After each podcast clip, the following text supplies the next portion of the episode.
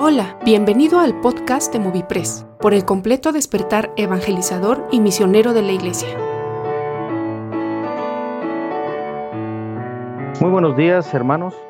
Bienvenidos a este podcast de Movipress. Hoy estaremos analizando el capítulo número 10, que habla acerca eh, nuevamente del liderazgo, pero lleva por título Por sobre todas las cosas.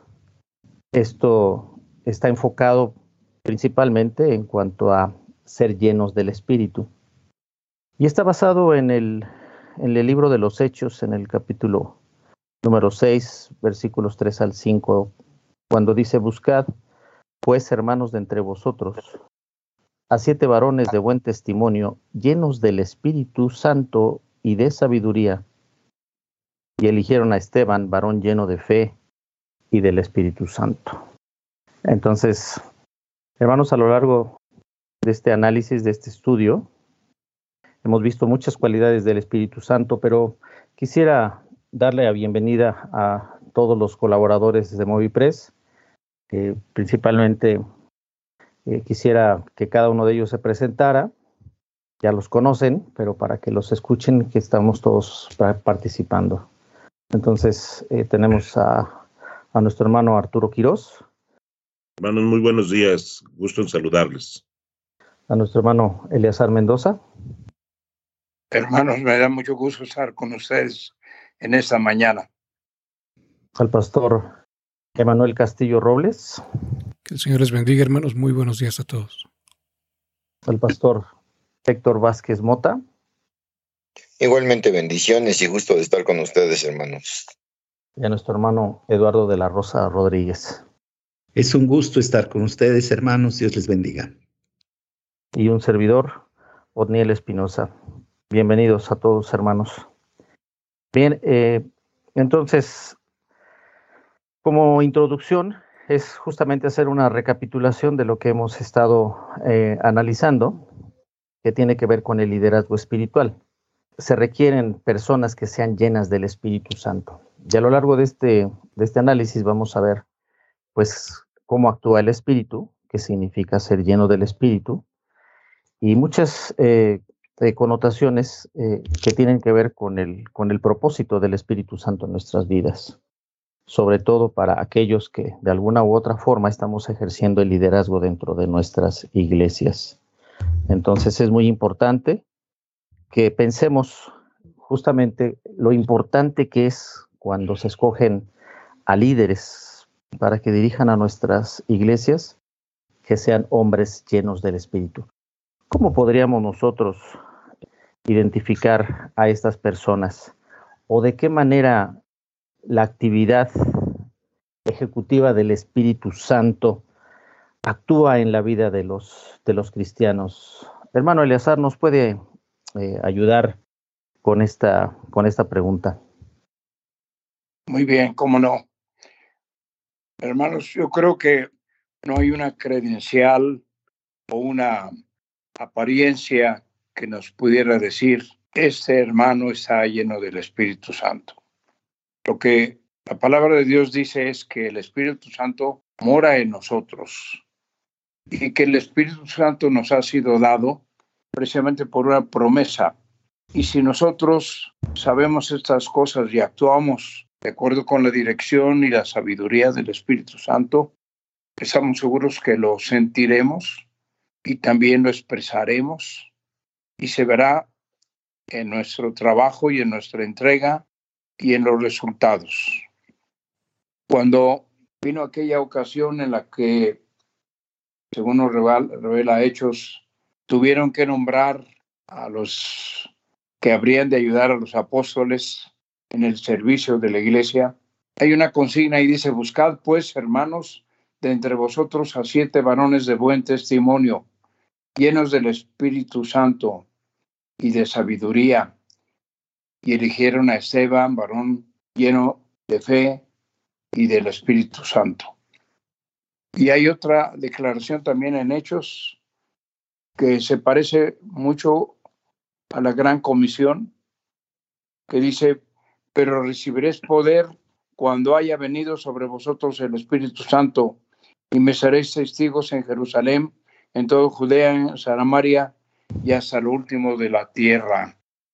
Entonces, también esa latitud en la cual nosotros ejercemos lo que hemos aprendido del Señor, lo que hemos vivido con Él, nos da realmente la credencial, y si podemos llamar la credencial, la seguridad de que el Espíritu Santo vive en nosotros y que el Espíritu Santo nos está guiando y nos está inspirando. Y yo creo que no, no podría haber colaboradores en la iglesia o no debería haber colaboradores en la iglesia cuya principal característica sea precisamente la posesión del Espíritu Santo, de sus actitudes, de su hablar, de su ejercitar, de su compromiso, de la forma como cumplen su compromiso y de muchas otras características que vienen precisamente por la presencia del Espíritu Santo. En el capítulo 10 que estamos revisando, dice con mucha seguridad, detrás de toda actividad de los apóstoles estaba la actividad del Espíritu. Y trasladada a nuestra época, a nuestro tiempo, tendremos que decir, detrás de toda actividad que emprendamos, esa actividad está dirigida por el Espíritu Santo.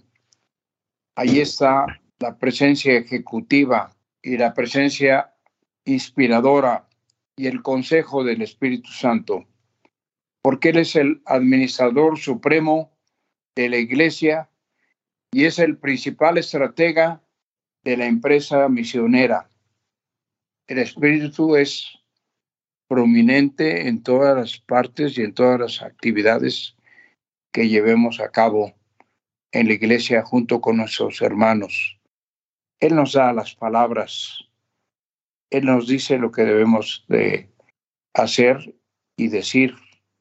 Así que yo creo que si hacemos un perfil de cualquier colaborador en la iglesia, deberíamos de empezar precisamente por la llenura del Espíritu Santo. El sentirse por parte de la persona que en efecto el Espíritu Santo le está dirigiendo.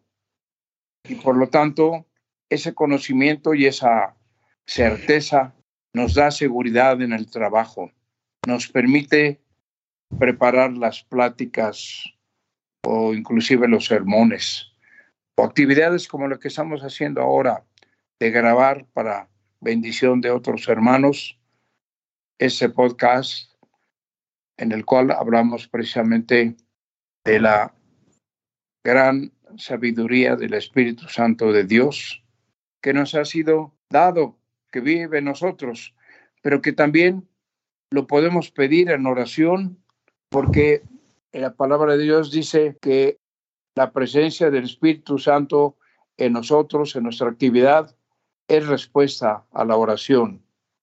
Lucas 11:13 dice, pues si vosotros siendo malos sabéis dar buenas dádivas a vuestros hijos, cuánto más vuestro Padre Celestial dará el Espíritu Santo a los que se lo pidan, de tal manera que no hay excusa para decir, pues, eh, pues yo creo que sí lo tengo, yo creo que, que sí, que el Espíritu Santo me está dirigiendo, en lugar de decir, tengo la certeza de que el Espíritu Santo de Dios está conmigo y Él dirige mi mente y Él dirige mis pensamientos, por lo tanto, y mis palabras igualmente.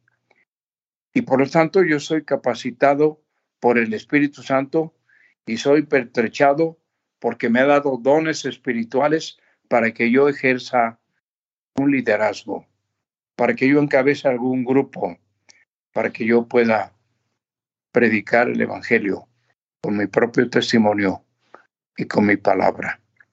Yo creo que eso es lo que yo podría decir para introducir este estudio, este podcast que estamos grabando sobre la acción del Espíritu Santo en nosotros y dirigiendo la obra del Señor. Muchas gracias, muchas gracias hermano Eleazar. Y la verdad es que muchas de nuestras iglesias escogemos a veces a líderes, pero que finalmente no son idóneos. ¿Qué riesgos creen que esto puede o qué implicaciones esto puede tener en la obra, en la obra de la iglesia, principalmente en la obra del Espíritu, actuando hacia el interior de las iglesias? Si me permites. Adelante, hermano Eduardo. Bueno, hay, cierto es que nadie tiene una credencial de hombre lleno del Espíritu Santo. Y tampoco dentro de la iglesia vemos a personas que vayan flotando sin tocar el suelo o con una especie de aureola sobre la cabeza que indique que son hombres llenos del Espíritu Santo. Sin embargo, la clave es allí en Hechos, que lo que acaba de leer este, el hermano Eleazar, la clave es hombres de buen testimonio.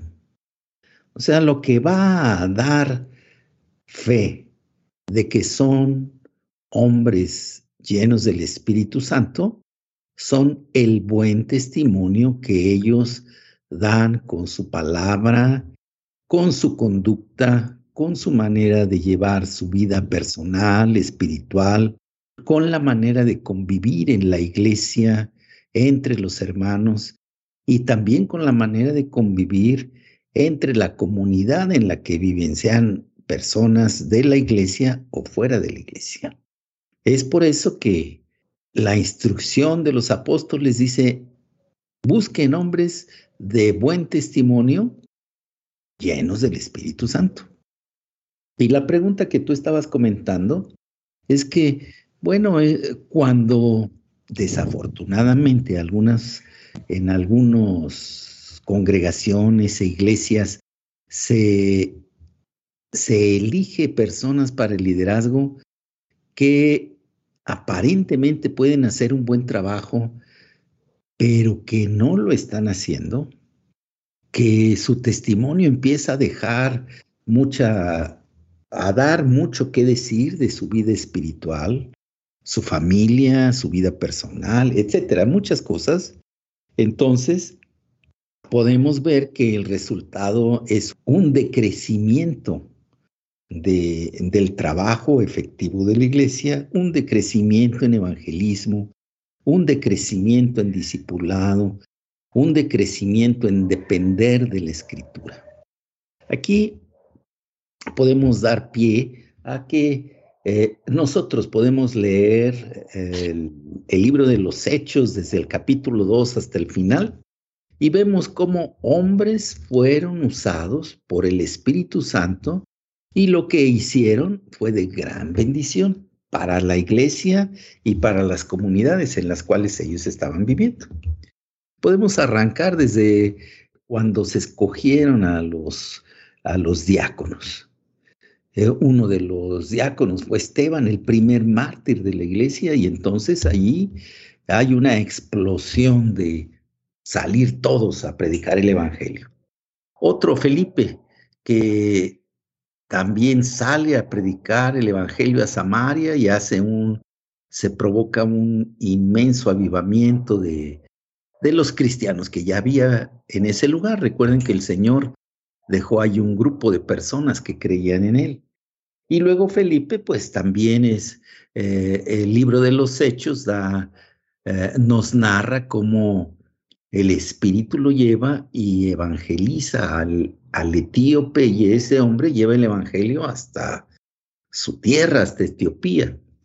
Y podemos ver así, pues como Pedro, Pablo, Juan, eh, en todas las actividades narradas o en esas actividades tan, tan, digamos, tan espectaculares, tan que marcan una, un antes y un después en, la iglesia, este, el Espíritu Santo está dirigiendo sus vidas. La vida de Pablo, la vida de, de estos grandes hombres de la Biblia, que son hombres usados por el Espíritu Santo y lo que hacen, lo que dejan en la iglesia es una estela de bendiciones, un caudal de, enseñanzas y de testimonio fiel. Entonces, aunque no podemos, como empecé al principio, reconocer que podemos jactarnos de ser llenos del Espíritu Santo o de sentir que somos, nuestros sentimientos son muy, son muy débiles. Si estamos bien y nos sentimos bien, podemos decir, ay, sí estoy lleno. Si estamos pasando por grandes dificultades, ah, ya no. Son tan tambaleantes los sentimientos, pero si nosotros nos aferramos a la palabra, a las promesas del Señor, entonces podemos tener la esperanza y, actuar y caminar como hombres llenos del Espíritu Santo, como los hombres del, del, Nuevo Testamento, el libro de los Hechos, que algunos dicen no debería de llamarse el libro de los Hechos, sino de los Hechos del Espíritu Santo en aquellos hombres. Es lo que pudiera yo decir, Otto. No sé si alguien quiera agregar algo más. Sí, muchas gracias, hermano Eduardo. Tú nos acabas de hablar también acerca de hombres que fueron usados por el Espíritu, por el Espíritu Santo y de una manera eh, muy poderosa. y, y, bueno, también hay un, hay un propósito detrás de todo esto, ¿no? Sobre todo podríamos hablar del gran propósito del Espíritu Santo. Y nuestro hermano Héctor, ¿qué nos podrías decir con respecto a esto, hermano? ¿Cuál es el gran propósito del Espíritu Santo? Eh, sí, como no, puedo, ah, este, abordar el asunto, nada más que el hermano Emanuel pedía la palabra, no sé si quería comentar algo al respecto de lo que se había platicado. Adelante, hermano. Sí, la verdad sí, hermanos. Eh, no, no debemos olvidar que en los últimos episodios, creo que en los últimos cuatro o cinco episodios, habíamos estado hablando de algunas otras cualidades que son importantes, ¿no? Pero el autor del texto que estamos analizando es muy enfático y creo que esa parte es muy importante considerarla también nosotros, que esta es la única cualidad indispensable, la llenura del Espíritu Santo.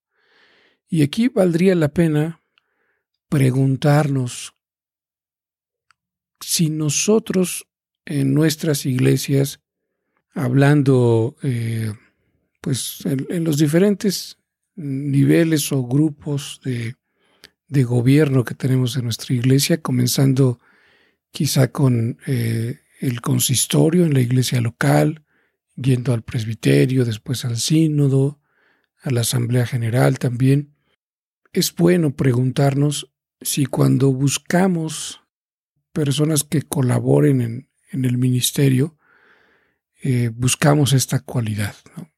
La verdad es que es, es triste decirlo, pero en muchas ocasiones, por ejemplo, hablando de la iglesia local, cuando se busca a alguien que sirva en el ministerio, ya sea como anciano, ya sea como diácono, o ya sea también en algún ministerio, aún inclusive, por ejemplo, para servir en el ministerio infantil, se buscan muchas otras cualidades, muchas. A, veces inclusive eh, se llega a, buscar personas con cierta prominencia, con cierto estatus social, y nos olvidamos de este requisito indispensable, ¿no? que es la llenura del Espíritu Santo. Nuestro hermano Eduardo nos compartió hace un momento una clave, ¿no? Eh, ver el, testimonio de la persona, una vida ordenada, una vida entregada al Señor, es una evidencia de, de esa llenura del Espíritu. Probablemente haya alguna otra que podamos comentar un poco más adelante, pero sí, esta parte me parece importante destacarla. Es una cualidad indispensable, prácticamente la única cualidad indispensable, y evaluarnos a nosotros mismos, que esto nos sirva para evaluar la manera en la que estamos haciendo las cosas y lo que estamos buscando en las personas que han de servir. Y eso pues obviamente nos llevará a lo que estamos buscando como Movipress, que es el fortalecimiento de la iglesia local. Si nosotros analizamos el libro de los Hechos, que ya lo comentaba nuestro hermano Eduardo, vamos a ver allí varones que están bien dispuestos en un sentido sin que nadie les, les diga, en un sentido sin que nadie les, los dirija. Ellos con arrojo, con valentía, trabajan en la edificación de la iglesia local. Y digo entre comillas sin que nadie les diga porque si hay alguien que los dirige, si hay alguien que les dice qué es lo que deben hacer y cómo deben hacerlo. Y pues no es otra persona más que el Espíritu Santo. Él es el que los guía y les dice esto es lo que debes hacer y, y realmente para eso sirve la llenura del Espíritu Santo. Solo eso quería comentar, hermanos. Si me permiten, hablando un poquito más, muchas veces nos dejamos llevar por la, el carisma de la gente, el talento, la preparación, la habilidad, las habilidades que la persona tiene para, y lo escogemos para puestos de, de servicio en la iglesia. No cabe duda que esas cosas son importantes, pero recalco lo que Emanuel está diciendo, la cualidad indispensable es la llenura del Espíritu Santo. Si tomamos a Pablo de ejemplo, pues era una persona inteligente, una, una persona de, de valiente, de interesa, decidido, preparado, etcétera. Tenía talentos de sobra. Pero lo que lo hizo actuar fue la llenura del Espíritu Santo. Y entonces todas las habilidades van a ser empleadas por el Señor, por el Espíritu, para el crecimiento de su obra. Añadiendo un poquito más a lo que dice nuestro hermano Eduardo, entender que esas cualidades que él mencionaba y que son valiosas, no queremos menospreciarlas, son potenciadas, vamos a llamarle así, por la llenura del Espíritu. Si alguien tiene carisma, si alguien tiene sabiduría, si alguien tiene liderazgo, todo eso es tomado por el Espíritu y fortalecido e impulsado, esos dones naturales de los que Dios le ha dotado, y entonces realiza esas mismas tareas, pero ya con esa llenura, ¿no? Y eso es eh, mucho más provechoso para la iglesia que los solos talentos o los solos dones, ¿no? Ya van impregnados de una fuerza espiritual, sobrenatural, que va a ser de mucha más bendición a la iglesia. Yo quisiera agregar también algo a ese respecto, muy breve si la tarea que nos ha encomendado el Señor es una tarea espiritual, ¿cómo podríamos pensar en llevarla a cabo si el Espíritu Santo de Dios no mora en nosotros? Y eso lo menciono solamente para decir lo esencial, lo indispensable y la importancia número uno que tiene la presencia del Espíritu en nuestras vidas para poder trabajar en la obra del Señor. Muchas gracias. Gracias, Pastor Manuel. Adelante, hermano Héctor. Sí, al respecto de la pregunta que me hacían, ¿cuál es el objetivo de estar llenos del Espíritu Santo? Y vale la pena preguntarnos todos, eh, ya los oyentes, ¿para qué queremos ser llenos del Espíritu Santo? Es, con, yo estaba pensando en, en un ejemplo y consideraba qué sucede cuando pues nosotros todos nosotros queremos tener no sé un gran poder. Es sorprendente que el ser humano siempre quiere tener poder. Quiere tener poder para algo para realizar cosas para es más se nos proyecta a través de los medios de la televisión de las películas se nos proyecta que el ser humano quiere tener poder para gobernar al mundo y la pregunta que nosotros nos tendríamos que hacer como creyentes en general, ¿cuál es la razón de tener ese poder de lo alto? ¿Por qué queremos ser llenos del Espíritu Santo? ¿Por qué tener en nuestras manos una gran responsabilidad, digo, una, sí, un gran poder? ¿Y qué queremos tener con ese poder? Y la palabra misma que ustedes ya han ido mencionando, pues recordando Hechos 1.8, eh, que recibiríamos poder, eh, los discípulos tenían que esperar ese poder para algo. Eso mismo hace eco en Lucas 24, cuando el Señor Jesucristo resucitado habla a sus discípulos. Quiero leerles unos versículos de Lucas 24, del 45 al 49, dice, entonces les abrió el entendimiento para que comprendiesen las escrituras. Y les dijo, así está escrito y así fue necesario, que el Cristo padeciese y resucitase de los muertos al tercer día, y que se predicase en su nombre el arrepentimiento y el perdón de pecados en todas las naciones, comenzando desde Jerusalén. Y vosotros sois testigos de estas cosas. He aquí, yo enviaré la promesa de mi Padre sobre vosotros, pero quedaos vosotros en la ciudad de Jerusalén hasta que seáis investidos de poder desde lo alto.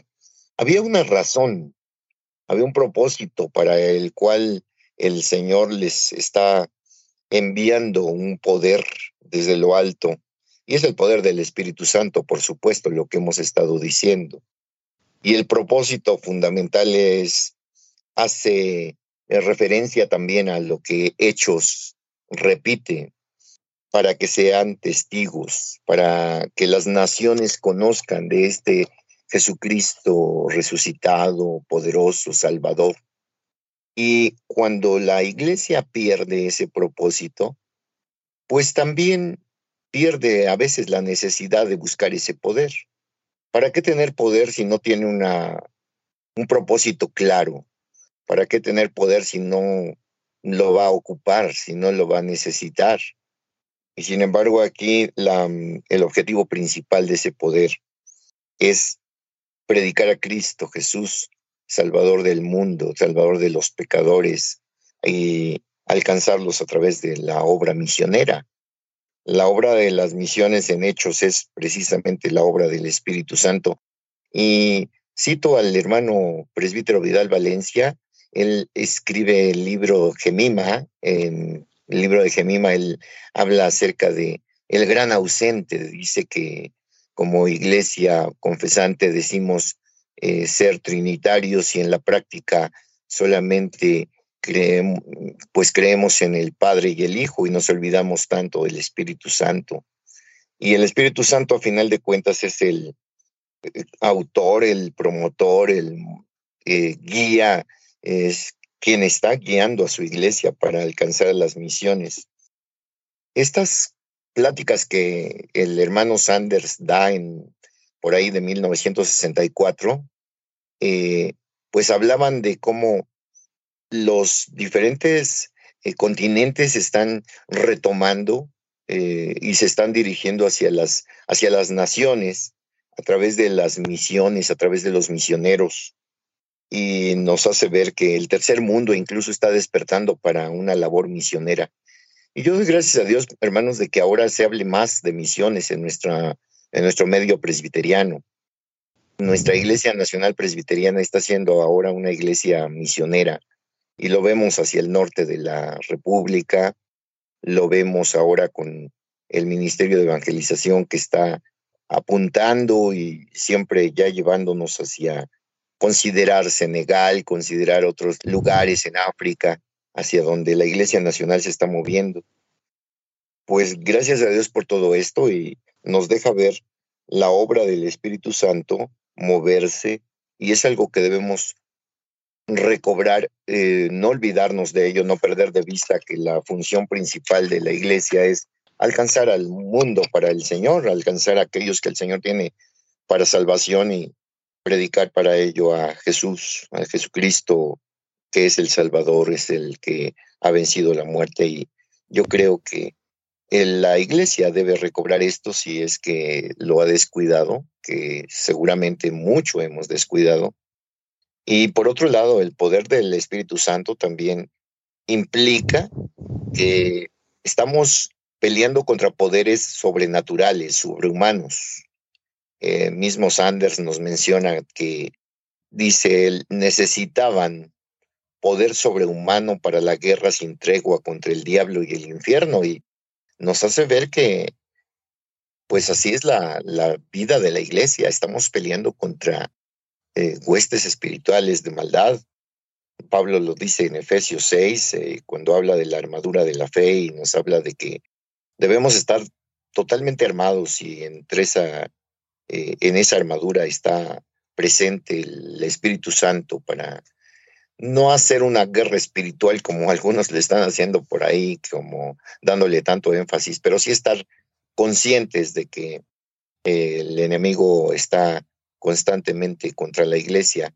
Si la lucha no fuera real, eh, sería más sencilla la, la, obra de las misiones, pero tenemos mucha oposición y hay que estar también preparados y pues sobre todo dependiendo de ese poder que el Señor ya nos ha ofrecido. Muchas gracias, hermano Héctor.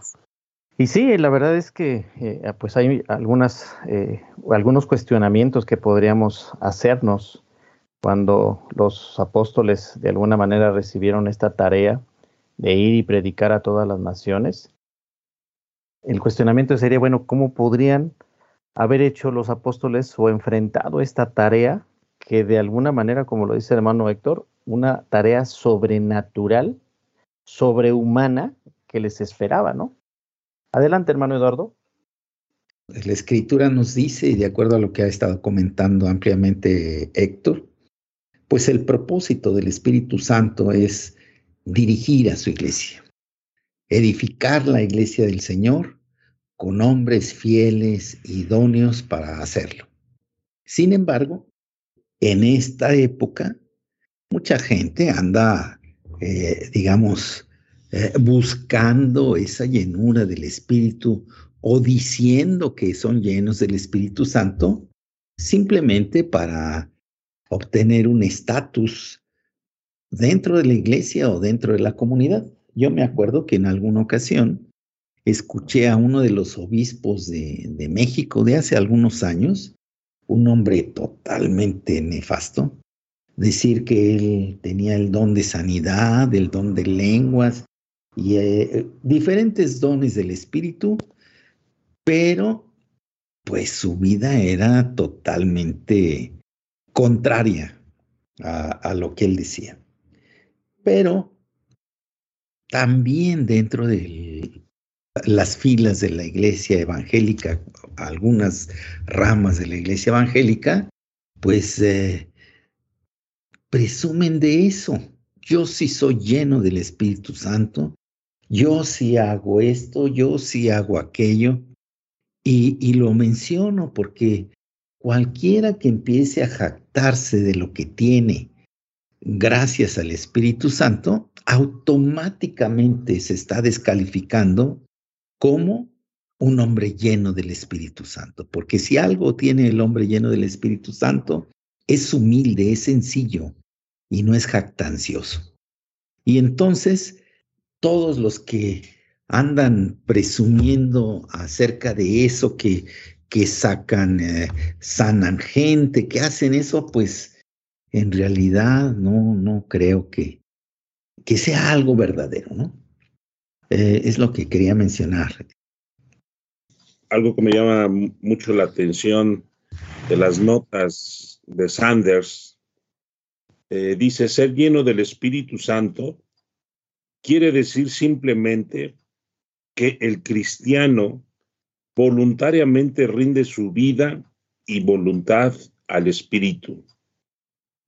Por medio de la fe, la personalidad del creyente es llenada, regida y controlada por el Espíritu. El significado de lleno no es llenar un recipiente pasivo, sino tomar posesión de la mente. Este es el, el, significado que se encuentra en Lucas 5:26, llenos de temor. Cuando invitamos al Espíritu para que nos llene, el poder del Espíritu sobrecarga nuestras vidas con esa clase de fortaleza y pasión. Yo recuerdo recién convertido al Señor, yo me, yo me hacía esa pregunta. Yo seré lleno del Espíritu Santo porque yo pensaba que la llenura me iba a, a, hacer algo sobrenatural en mi, en mi personalidad o, o simplemente que iba a sentir una experiencia quizá mística en que en, en, en recibir esa, esa llenura. Y durante algún tiempo siempre, siempre tenía esa duda. ¿Seré yo lleno del Espíritu? Y la verdad que mientras uno no ejerza los servicios o, los dones que ha dado el Señor para servir a su iglesia, pues eh, siempre, siempre tendré esa pregunta. Esto yo lo pude descubrir cuando el, el Señor me empezó a utilizar en su obra y me di cuenta de cosas que el Espíritu mismo estaba haciendo en mi vida, donde utilizaba mis cualidades o parte de mi personalidad para su servicio.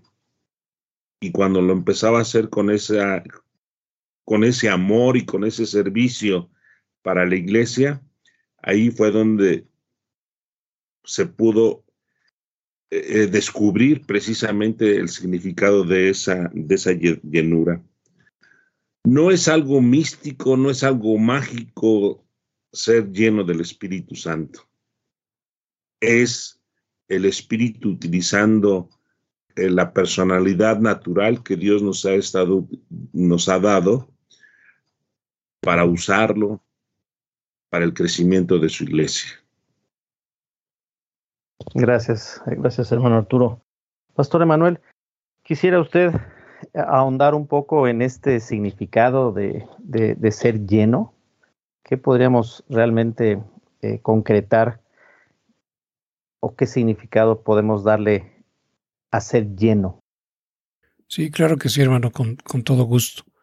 Pues aquí valdría mucho la pena ir al, al idioma original en el que es escrito el Nuevo Testamento, que es el griego, y entender que la palabra lleno, como la estamos viendo aquí en Hechos capítulo 6 y en muchas otras partes de la escritura, se traduce de la palabra de la palabra pleró, que significa precisamente eso de lleno eh, o pleno. Lo comentaba ya nuestro hermano Arturo. Hay ocasiones en la escritura, por ejemplo, que se describe a una persona que está llena de temor.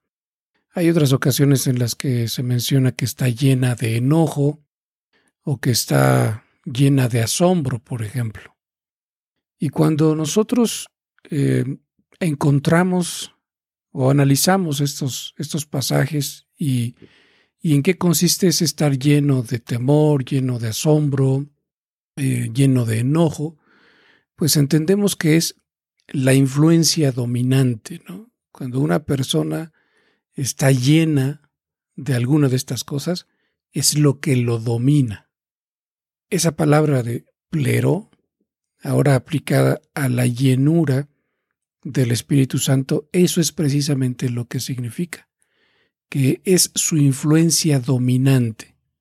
Uno de los pasajes que, que más me han llamado la atención en la escritura pues es este de que se encuentra en Efesios capítulo 5, ¿no? donde el apóstol Pablo le dice a los hermanos que no deberían embriagarse con vino, en lo cual hay disolución, una vida desordenada. ¿no?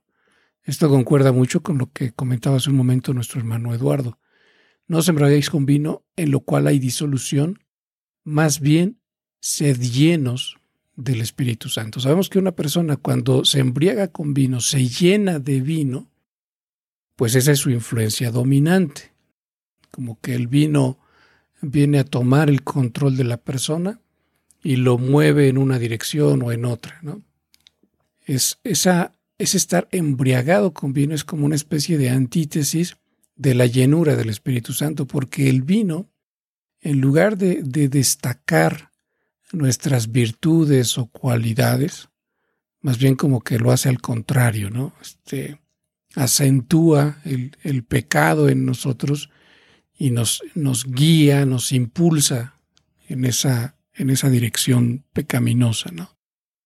Desordenada. Pero la llenura del Espíritu nos impulsa, destaca, ya lo decíamos eh, en, hace un momento, esos dones y virtudes de las que el Señor nos ha dotado y las usa para su obra, ¿no? nos impulsa y nos mueve algo. Otra cosa interesante al verlo en la escritura es cuando se habla también de, de que las velas de un barco se llenan de viento. Y podemos eh, imaginarnos pues la escena ¿no? de un barco eh, en alta mar que tiene sus velas extendidas y, hasta podemos imaginarnos eh, el viento soplando fuertemente e inflando las, las velas, ¿no? llenándolas. Y cuando las llena así, entonces mueve el barco en una dirección. Y eso es precisamente, tiene mucho que ver con lo que nos compartía hace un momento también nuestro hermano Arturo. Una persona que está llena del Espíritu Santo va a ser movida hacia dónde? Pues obviamente en la dirección del Espíritu Santo, en lo que Él determine, hacia donde Él quiere llevar a la iglesia. Por eso se decía hace un momento que más que llamarse Hechos de los Apóstoles, este libro de la Biblia, más bien debería llamarse Hechos del Espíritu Santo, porque lo que vemos allí son personas llenas del Espíritu Santo, Bernabé, Pablo, los eh, que fueron electos en Hechos capítulo 6, eh, y bueno, los que aparecen allí, Pedro, están llenos del Espíritu Santo, Esteban, y son movidos por él para realizar la obra que la iglesia tiene que realizar.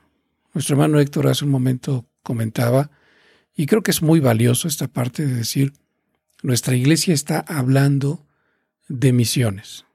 Y, eso es excelente, es muy bueno, es un primer paso. Pero eh, la verdad es que yo creo que la llenura del Espíritu Santo debería verse en cada iglesia local, a lo mejor no solamente hablando de estas cosas, sino siendo movidos en esa dirección. Si en una iglesia local hay hermanos que entre ellos se ponen de acuerdo, sin que necesariamente esto tenga que eh, venir de, de, arriba, por así decirlo, ¿no? Eh, se ponen de acuerdo entre ellos y dicen, necesitamos ir a predicar este hospital, necesitamos abrir una misión en este lugar, necesitamos ir a hacer esto, aquello, lo otro, y lo hacen.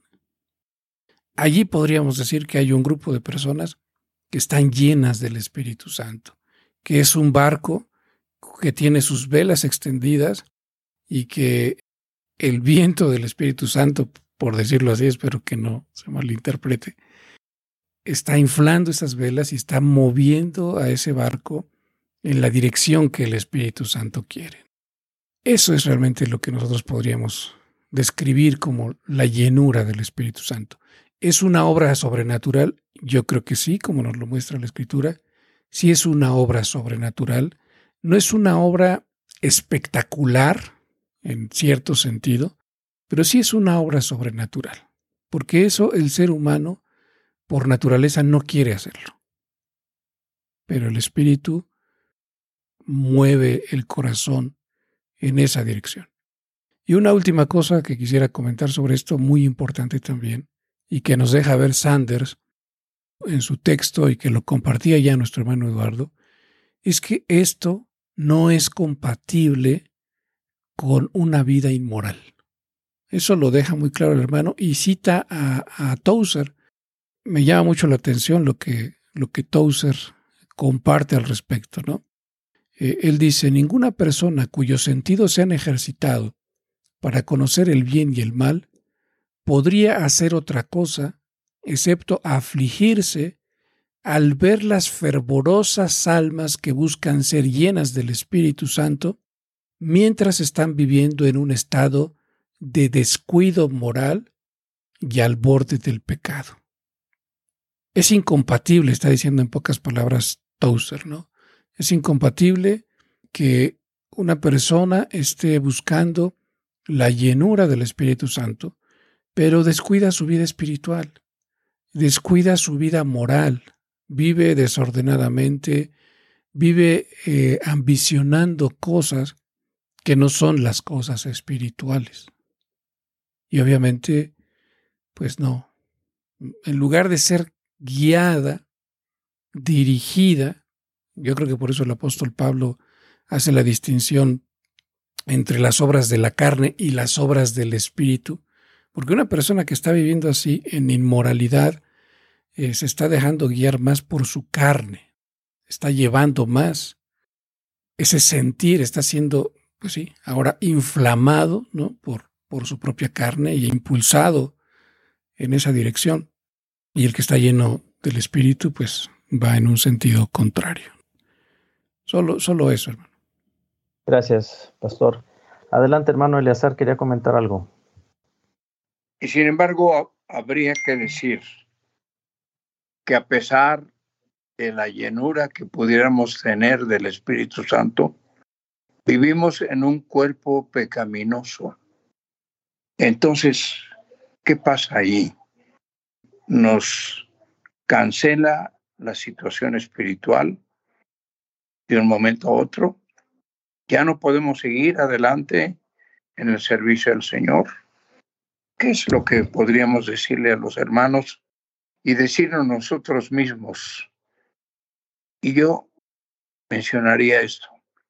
El que cree en el Espíritu Santo y, y cree que lo tiene en su propio ser, en su manera de pensar, en su manera de actuar, él va a ser impulsado por el Espíritu Santo a corregir sus errores, a confesar su pecado a pedir perdón al Señor. Y el mismo Espíritu intercederá por esa persona que cayó en pecado, siendo un siervo del Señor, para ser restablecido, restaurado en esa relación personal con Cristo Jesús, en la cual la dirección del Espíritu Santo es fundamentalísima.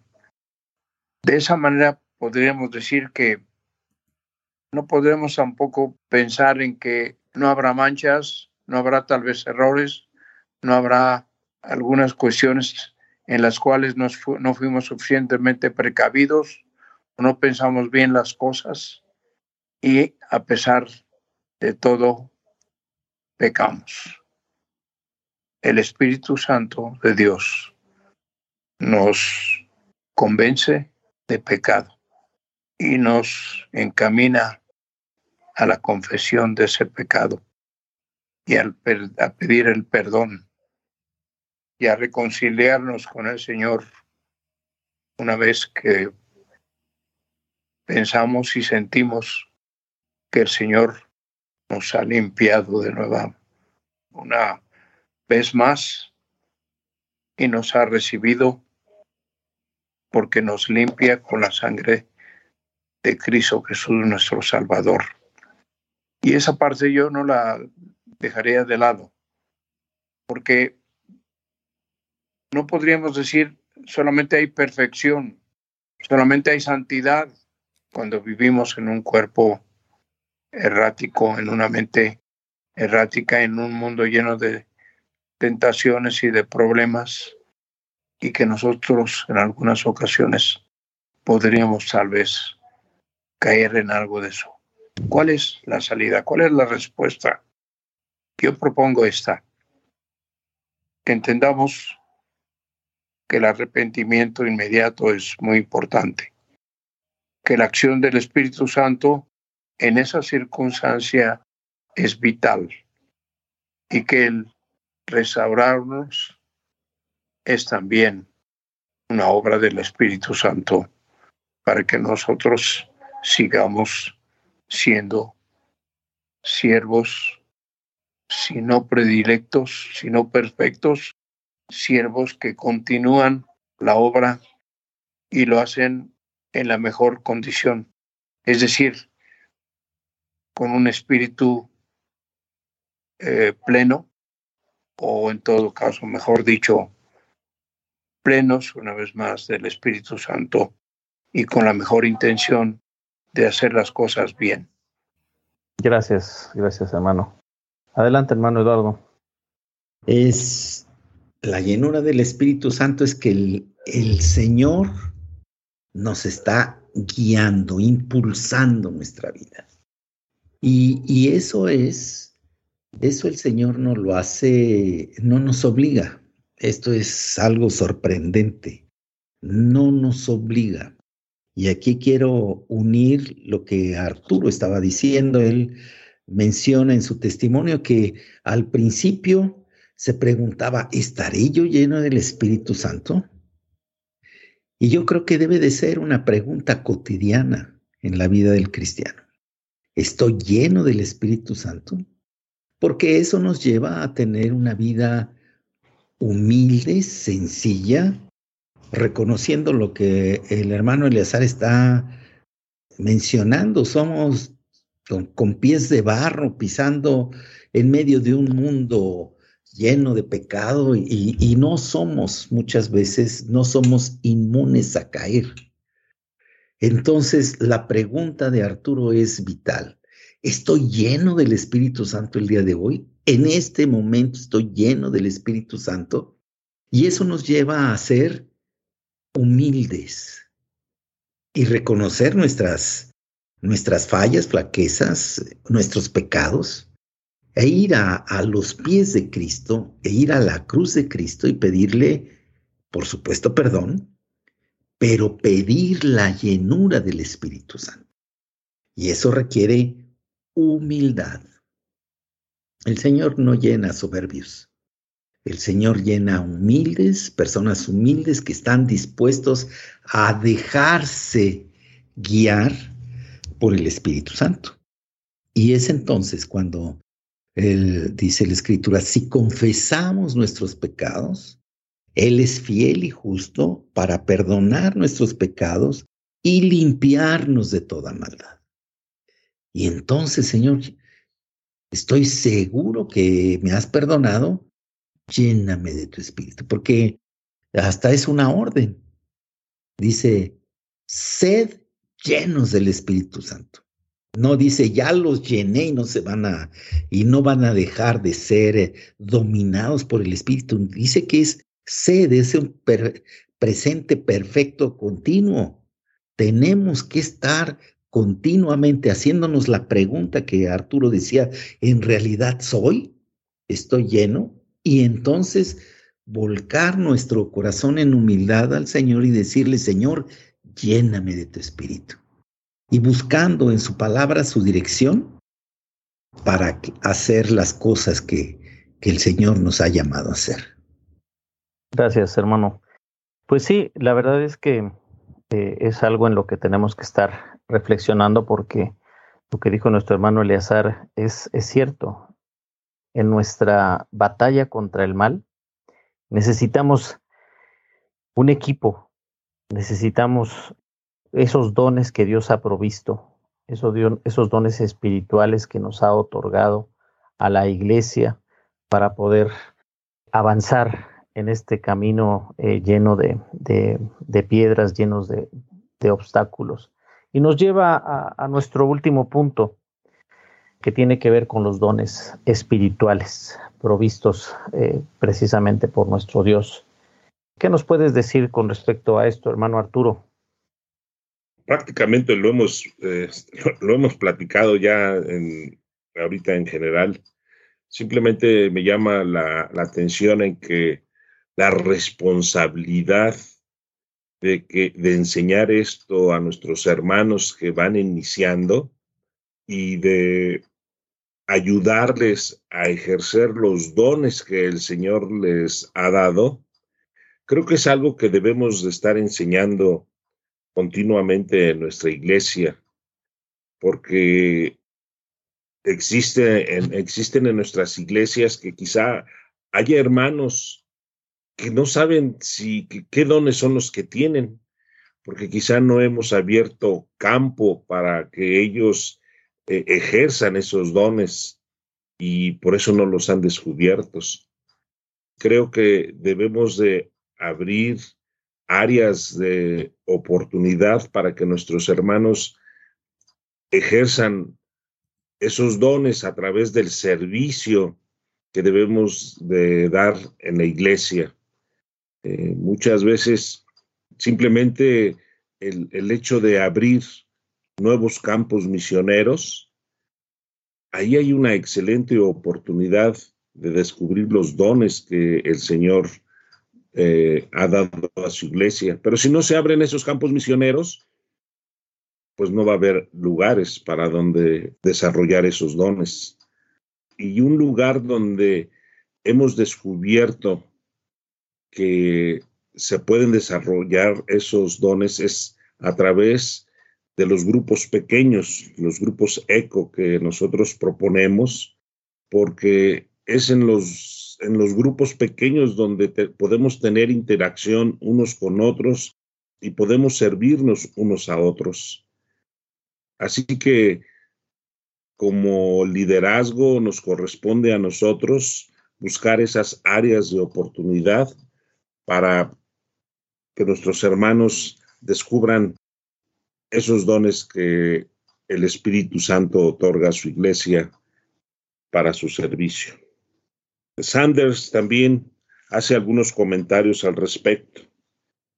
Él textualmente dice, muchas veces, aunque no siempre, el Espíritu Santo imparte dones que encajan naturalmente en el carácter y la personalidad del líder cristiano.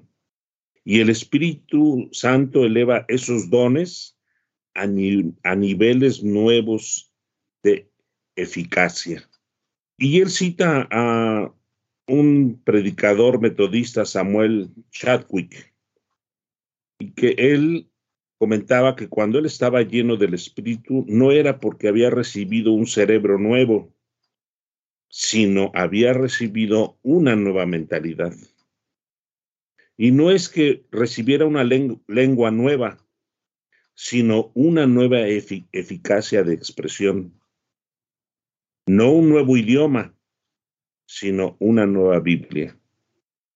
Las cualidades naturales de Chadwick habían recibido nueva vitalidad y nueva energía.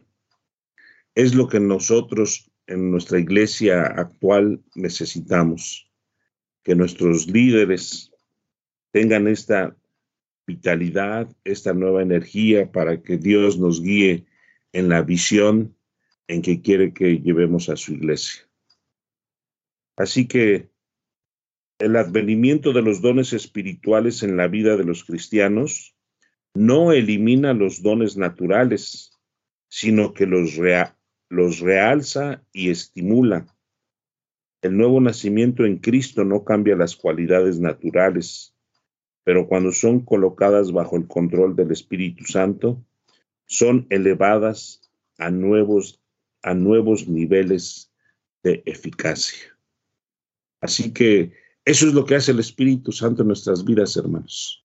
A ser eficaces, a ser certeros, a tener una nueva visión y siempre respaldados en lo que Dios quiere que su iglesia haga. Gracias, hermano Arturo. Hermano Eduardo, ¿querías comentar algo?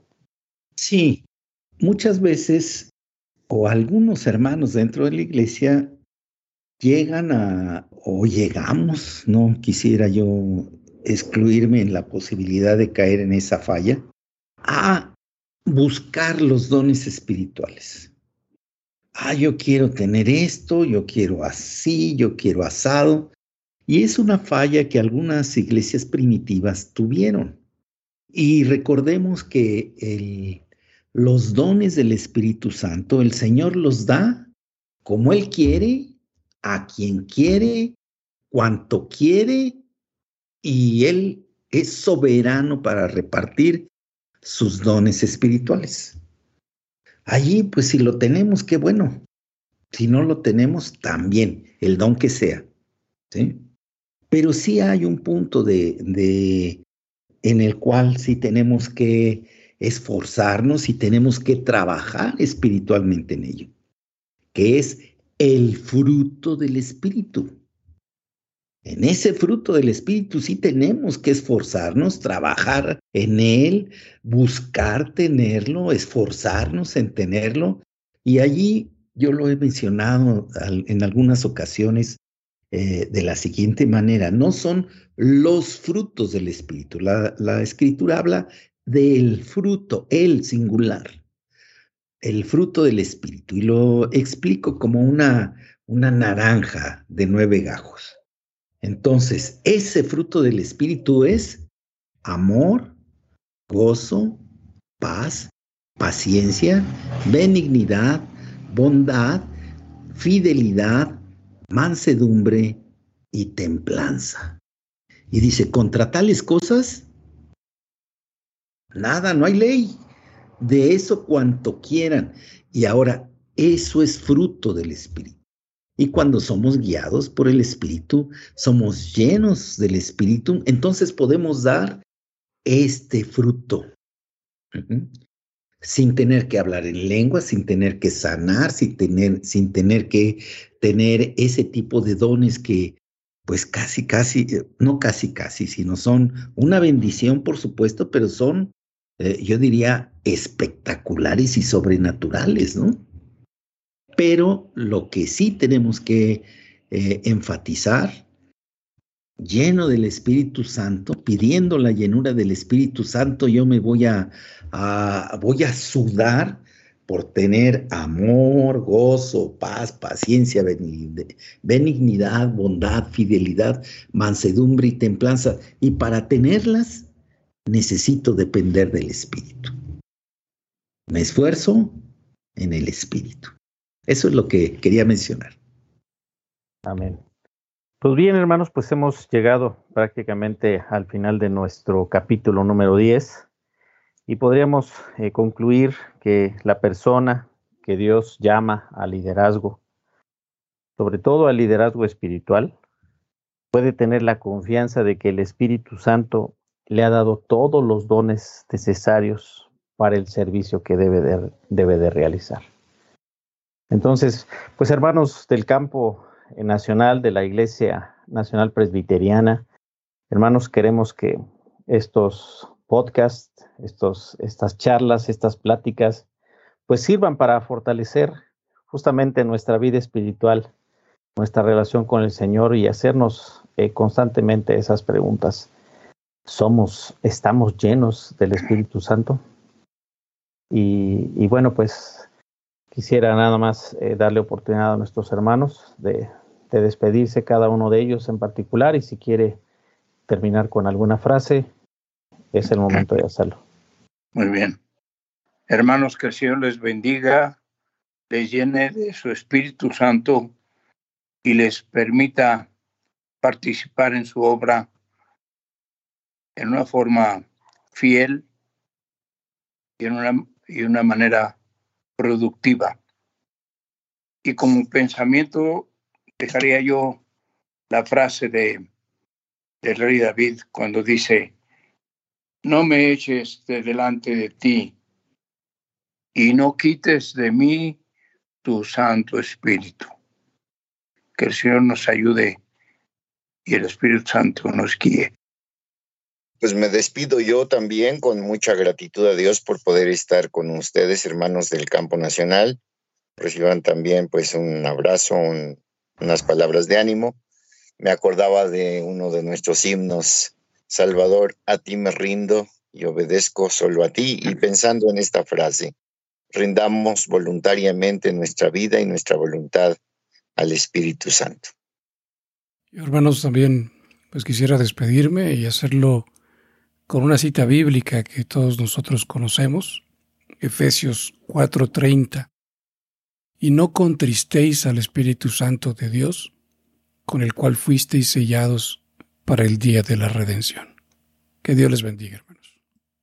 Me despido mandando mis mejores deseos porque el Señor les use en el trabajo de, dentro de sus congregaciones e iglesias y exhortándonos, no solamente a ustedes, sino a todos nosotros, a que nuestra vida derrame, reparta y sea abundante en el fruto del Espíritu. Dios les bendiga. Hermanos, fue un gusto estar con ustedes. Yo me despido con la cita de Gálatas 5:25. Si vivimos por el Espíritu, andemos también por el Espíritu. Que Dios les bendiga, hermanos. Hermanos, pues muchas gracias y también eh, quisiera despedirme con estos versículos que están en Efesios 4, 23 y 24, que dice, y renovaos en el espíritu de vuestra mente, y vestidos del nuevo hombre, creado según Dios en la justicia y santidad de la verdad. Hermanos, que el Señor les bendiga y nos vemos pronto. Gracias por escucharnos. Visita nuestro sitio web movipress.org y déjanos saber cómo podemos apoyar tu ministerio. Movipress forma parte del Ministerio de Evangelización de la Iglesia Nacional Presbiteriana de México.